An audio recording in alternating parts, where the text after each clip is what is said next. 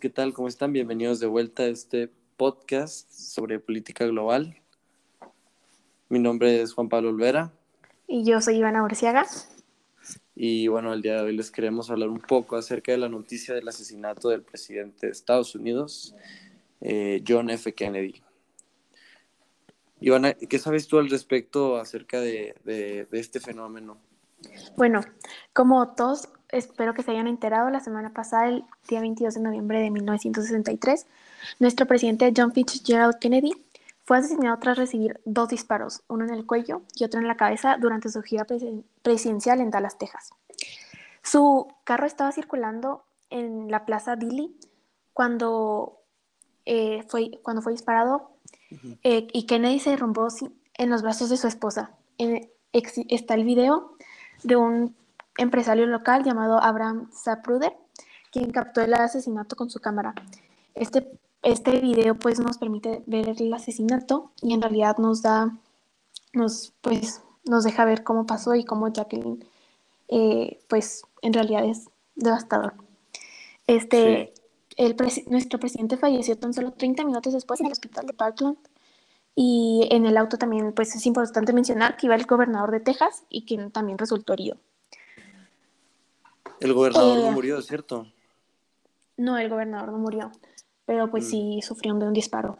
Sí. Bueno, y bueno, hasta ahora lo que sabemos del responsable es que es un hombre llamado Lee Harvey Oswald. La policía lo detuvo tan solo una hora y media después del tiroteo, pues encontraron el arma homicida en, el, en la sexta planta del edificio de donde salieron los disparos. Este hombre, no conocemos mucho de su vida, pero sabemos que era un ex marine estadounidense que desertó pero pues nunca conoceremos la justificación o su testimonio, pues como ya también todos habrán escuchado, fue asesinado dos días después que Kennedy. Este hombre era, pues como acabo de mencionar, un ex marino, este, y tenía 17 años cuando entró al ejército, a la marina, pero pues desertó, al, desertó dos años después y se fue a vivir a la Unión Soviética. Y esto definitivamente pues es algo raro porque pues como no conocemos ahorita la tensión entre Estados Unidos y la Unión Soviética es muy fuerte. Entonces el hecho de que se haya vivido ahí allá pues es algo sospechoso. También, bueno, según algunos reportes que he escuchado, este, él se había declarado comunista desde sus días en el ejército y pues es algo raro, de verdad. Sí, y pues abre muchas puertas a, a muchas teorías, ¿no? O sea, ¿cómo puede ser que que así de sencillo vengan a matar al presidente de los Estados Unidos, pues, pues es complicado. Sí, exactamente. O sea, también el hecho de que pues haya vivió dos años en, la Unión Soviética y pues se le permitió regresar muy fácil, entonces eso definitivamente te deja pensando. Incluso se, se llegó a casar con una mujer rusa. Pero pues bueno, él regresó al país y tan solo tres meses después fue cuando ocurrió el asesinato. Que prácticamente eh, regresó a matarlo, ¿no? Pues en realidad sí es.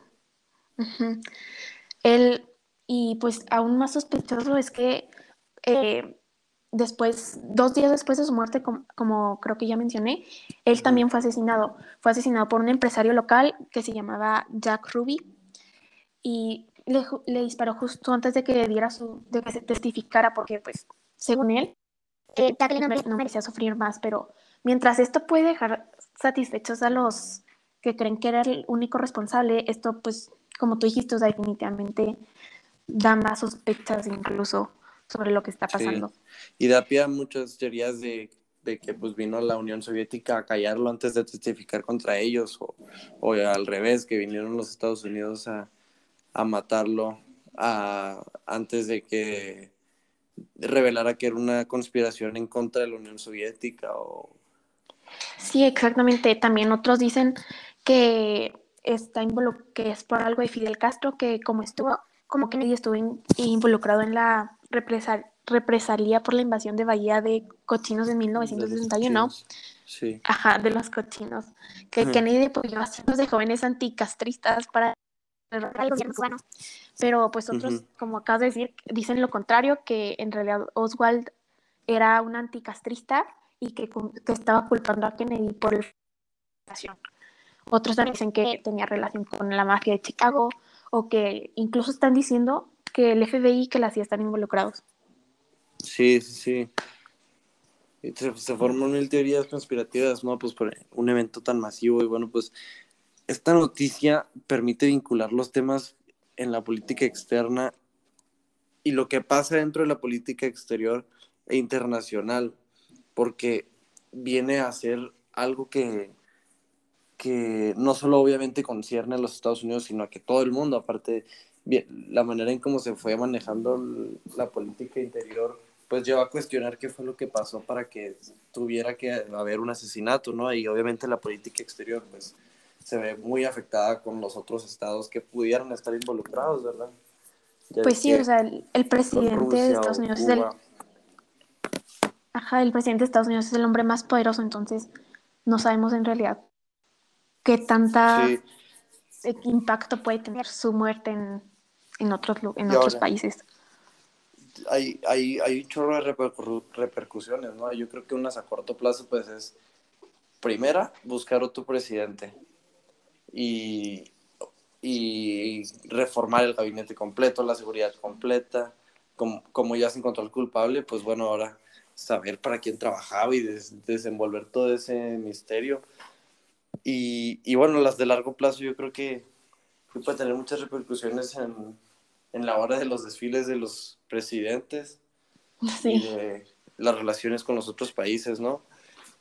Yo creo que otros estados o actores así de gran importancia pueden reaccionar a esto de la misma forma en la que reaccionaría Estados Unidos, ¿no? Que pues es cuidando la seguridad, este, cuidando sus negociaciones, etcétera, porque si te fijas, todo esto se, se viene causando por una tensión que ya había con Rusia, ¿no? Exacto. Y, y, ahí es donde se complican más las cosas, porque, pues bueno, yo creo que ahora la tensión va a ser aún mucho mayor. Entonces yo creo que podemos visualizar un escenario en el que los Estados Unidos va a seguir ahora implementando la, el espionaje completo contra, contra la Unión Soviética y, yo creo que se van a dar más casos como este. Sí, definitivamente. Eh, pues ahora obviamente todos tendrán más cuidado. Las, las agencias de inteligencia pues tendrán más cuidado en cómo se maneja la seguridad del presidente. Incluso pues en todos los datos que manejan, pues definitivamente no van a divulgar toda la información que recaudan por, lo, por la delicadeza del tema. Y pues bueno, eh, si, si, quisieran saber algo más acerca de esto, eh, con mucho gusto nos pueden, nos pueden preguntar a a Ivana. Eh, creo que es un tema que deja muchas puertas abiertas y ventanas sin cerrar.